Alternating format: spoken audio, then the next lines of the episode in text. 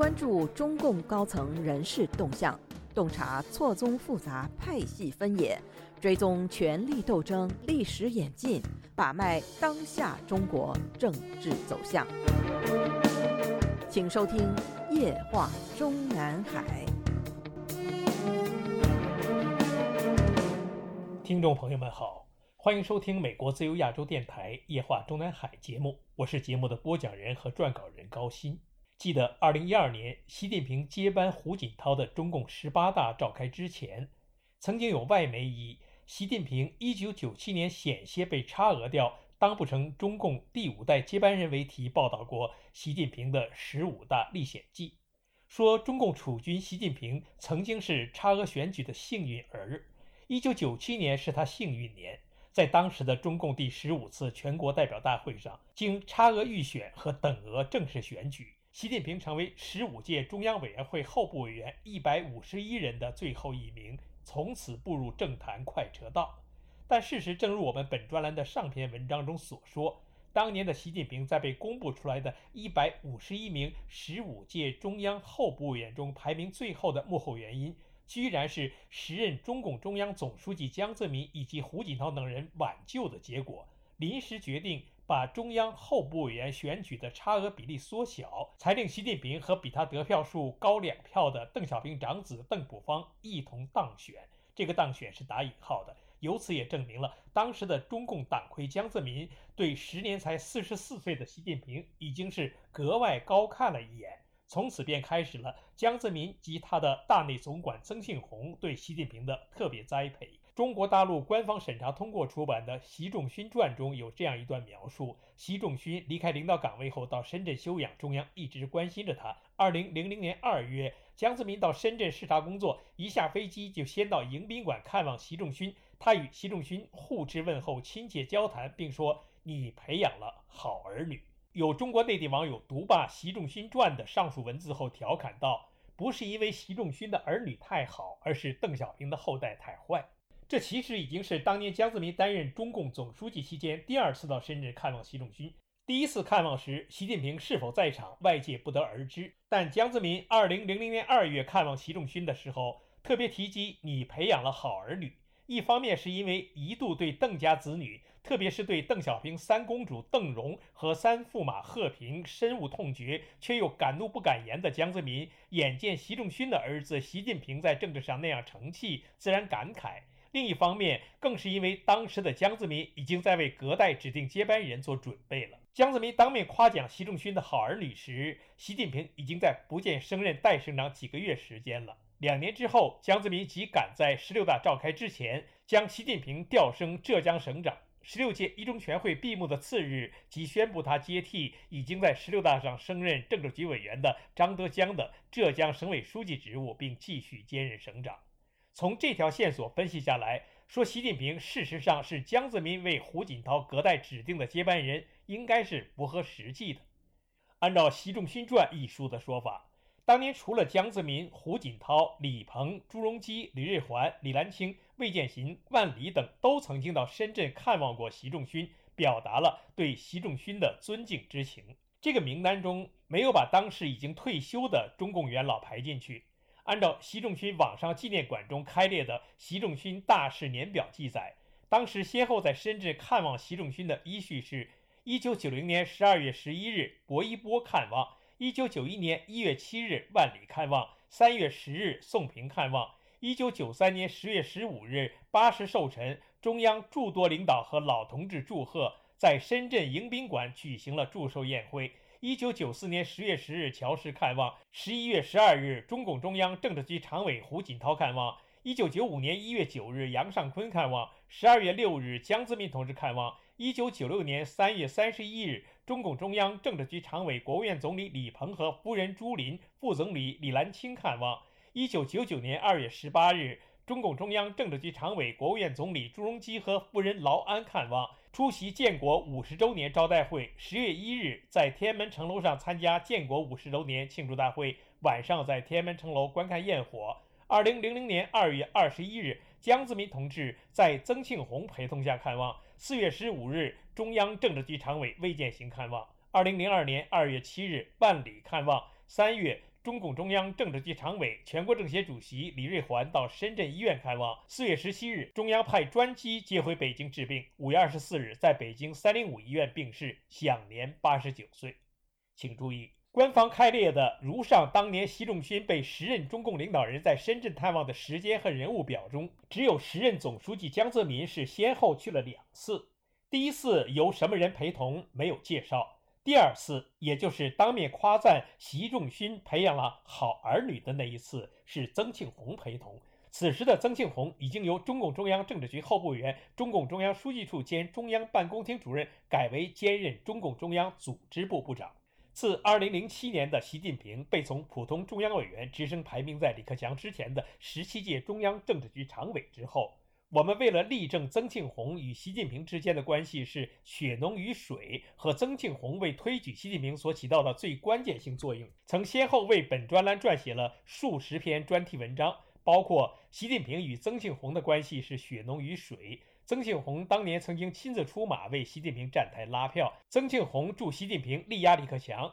习近平被看好是在曾庆红掌控中央组织大权之后。习近平何时被内定为第五代接班集体龙头？习近平的伯乐是江泽民还是曾庆红？当年的习近平为何会乘势而上？施志宏的老板习老板不会为难曾老板？习近平治国理政新理念一词是施志宏首创，习近平岂能搬起石头砸自己的脚？党内民主的计票结果居然是对投票人保密等，对江泽民和曾庆红当年力推习近平上位的内幕做过详细的介绍。回过头去再忆当年曾到深圳看望习仲勋的中共前政要，至少还有王震和华国锋没有被列入习仲勋年表，但有照片为证。而当时所有曾经去过深圳的中共元老，只有一个从没有看望过习仲勋，也没有在当地被习仲勋探望，他就是邓小平。已经公开的习仲勋晚年生活的官方报道内容清楚表明，他习仲勋自上个世纪九十年代被邓小平下令离职之后，在深圳一住就是九年整，直到一九九九年国庆前夕才被江泽民派专机接回北京参加国庆观礼。按照习仲勋的描述，一九九九年国庆，八十六岁的习仲勋登上天安门城楼，也不需要工作人员搀扶，连续几天兴奋至极，每天都参加了多场活动，精力和兴致好得令江泽民吃惊，一再夸他身体这么好。这从反面证明了，一九九零年习仲勋被逼离京离职的主要原因，并非身体健康状况不适于继续工作到完成一个副委员长的五年任期。我们曾经听到过一种说法。习仲勋担任全国人大副委员长期间，曾经再次到广东视察，期间说过退休之后要到深圳颐养天年，但说什么也没有想到，这一设想竟然被邓小平提前两年半时间批准了。到深圳之后就发誓再也不要回到北京。据《习仲勋传》一书记载，一九九九年九月三十日，习仲勋被专机接到北京后，对前往接待的中办负责人表示，这次回京参加五十年国庆活动是经过慎重考虑的。回个北京也需要慎重考虑，足见当年的习仲勋离职离京后长达九年，不愿还是不能回京，确实有《习仲勋传》的作者即使知道也不敢写出的幕后复杂政治原因的。对于那段邓小平与习仲勋之间的历史恩怨有兴趣的听众和读者，可以参阅我们多年前在这个专栏上发表的习仲勋1990年突然被终止人大副委员长职务离京休养的内幕。以及逼迫习仲勋马上离职休养，肯定是邓小平的决定等几篇文章。熟悉中共党史的人士都清楚，在毛泽东时代即已经有过政治局委员、书记处书记或者副总理级的任职资历，而到邓小平时代仍还继续担任要职的所有人里，只有习仲勋一个是在副国级岗位上退休的。但是，习仲勋退休到珠海和深圳之后，直到去世，事实上是享受到了正国级退休元老的待遇。而给予他习仲勋如此特殊敬重的，就是时任总书记江泽民。在官版《习仲勋传》中，特别强调，习仲勋回京参加国庆和病重回京治疗，都是江泽民派专机接迎，就是因为中共政权里只有正国级才能享受专机待遇。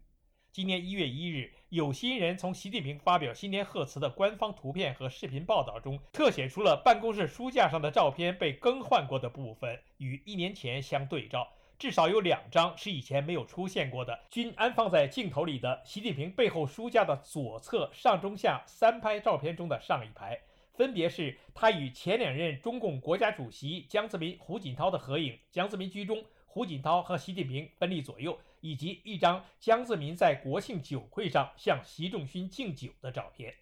很显然，利用习近平最近的这一次借致新年贺词出镜的机会，摆放如上两张过去没有出现过的照片的用意，第一是为了对此前二十大上。公然把前总书记胡锦涛从主席台上架走的行为做政治上的弥补；二是为了彰显此前刚刚去世的前前总书记江泽民对他习氏家族的无比敬重。对这张江泽民当年以总书记身份向习仲勋敬酒的照片，数年前的中共官方媒体即有过详尽的介绍。说是宴会进入高潮时，时任七位十五届政治局常委向各位来宾敬酒。江泽民走到习仲勋面前，举起酒杯说：“我们知道习老会到北京，今天又出席宴会，都非常高兴。我已委托锦涛同志看望你，祝您身体健康。”习仲勋起身说道：“我知道您刚从国外回来，工作很忙，已见了锦涛同志，很感谢您的关心，也祝您身体健康。”在欢快的气氛中，习仲勋和江泽民碰杯祝福，周围响起了一阵阵掌声。这时，许多记者快速围拢上来，争相拍摄下党的总书记对老一辈革命家的崇敬和关怀的历史性镜头。一九九九年参加国庆是习仲勋一九九零年南下休养后的第一次回京，第二次回京就已经是他二零零二年四月病重时被江泽民安排专机接回。二零零二年五月二十四日，习仲勋病逝。江泽民带领全体政治局常委和所有在京部国级领导人亲临遗体告别现场，哀荣备至，让习仲勋享受了全套正国级的治丧待遇。习仲勋去世的四个月之后，在江泽民向胡锦涛和曾庆红交办的一揽子人事计划中，包括了时任浙江省委书记张德江入局和习近平接替浙江省委书记职务的内容。自此，习近平算是正式进入了党和国家领导接班人培养名单之中。就在看到中共官方媒体特写出习近平办公室里特别新摆放的如上两张照片的次日，也就是今年的一月二日，我们在本专栏发表了“没有江村的推举，就没有习近平的上位”一文，介绍了当时的法广网上刊登的《习近平今天的权力基础与江泽民当年暗助有直接关系》一文中报道的台湾淡江大学中国大陆研究所教授张五岳先生接受记者采访的内容。张五岳先生在采访中说，很重要的一点，由于江泽民是第三梯队领导人，很清楚的是，江泽民之后交班给胡锦涛做第四梯队，而作为第五梯队的领导人是习近平。他习近平本身能够取得今天这样的权力基础，跟江泽民当年的暗助有直接关系。二零零六年，上海的市委书记陈良宇因为社保基金被整肃，当时的浙江省委书记习近平升任上海市市委书记。这是习近平人生旅途上最重要的关键一，主要的规划者就是当时的中共中央书记处常务书记兼党校校长兼国家副主席曾庆红。很多人都会认为，江泽民和曾庆红当年未必是支持习近平作为胡锦涛之后的接班人，但是没有江泽民系统、曾庆红系统，就不可能有今天的江泽民能取代原来共青团规划的人选。在这个过程中，江的关系与习的关系就变成一种很好的互动关系。过去这几年，外界总是过度解读习近平作为第五代领导人，好像刻意清除上海帮或对抗江泽民。诚如张五岳先生所言，如果把以江曾为代表的所谓上海帮与习近平放在对立面分析，就没有办法解释当年的习近平为何能够取代原本为胡锦涛看好的李克强而成功上位。事实上，说暗助并不准确。当年的江泽民也好，曾庆红也好，对习近平的上位根本就是堂而皇之的鼎力相助。如今一说起当年的胡锦涛是邓小平为江泽民隔代指定的接班人，应该是无人反驳。其实。习近平也可以被认作是江泽民为胡锦涛隔代指定的接班人。听众朋友们好，我们今天的夜话中南海节目就播讲到这里，谢谢各位收听，我们下次节目再会。